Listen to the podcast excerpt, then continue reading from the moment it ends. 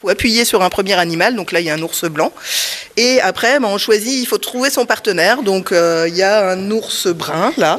Alors est-ce que l'ours blanc et l'ours brun font les mêmes petits, font des petits ensemble ou pas?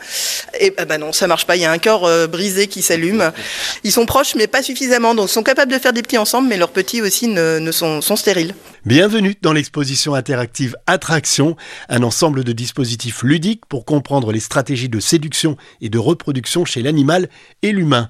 Adeline Aumont est directrice adjointe du Muséum de La Rochelle. Voilà, c'est tout à fait ça, c'est se, se, poser la question de savoir euh, dans la nature comment les partenaires se rencontrent.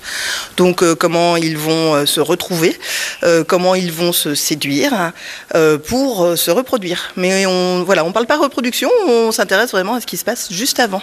Et ce qui se passe juste avant est parfois assez déstabilisant, comme ce mode de communication très particulier. Tendez bien l'oreille. Qu'est-ce qu'on entend là? Eh ben on le sait à la fin. d'entendre un poisson appelé demoiselle à trois taches. Ah, je pensais que c'était euh, genre un roucoulement d'oiseau, mais c'est un poisson. Oui, c'est ça qui est assez surprenant. On, on laisse vraiment un petit, une petite, un moment où on ne sait pas du tout. Le, on ne sait à la, qu'à la fin de quel animal il s'agit, justement pour se poser un peu des questions. Et ben même les poissons font des sons pour se, pour communiquer. Le public est évidemment captivé par ces révélations. Une forme d'étonnement, euh, d'émerveillement face à la complexité de, de la nature, voilà, qui, euh, qui là aussi appelle à une position de modestie en tant que- qu'être humain. Zélie, 11 ans, me montre sa vitrine préférée, celle des araignées. On voit de grosses araignées, des mygales. Et euh, en fait, je trouve ça impressionnant parce que déjà, de voir des araignées, ça fait un peu peur pour certains. Et aussi parce que de voir la différence entre le mâle et la femelle, c'est un peu frappant quand on voit que la femelle est deux fois plus grosse.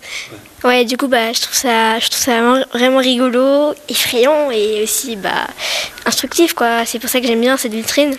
On sait pourquoi la femelle est deux fois plus grosse, t'as une idée?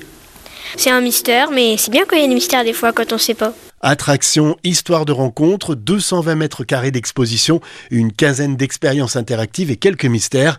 C'est au Muséum de La Rochelle jusqu'au 1er septembre par les autoroutes A10 et A837.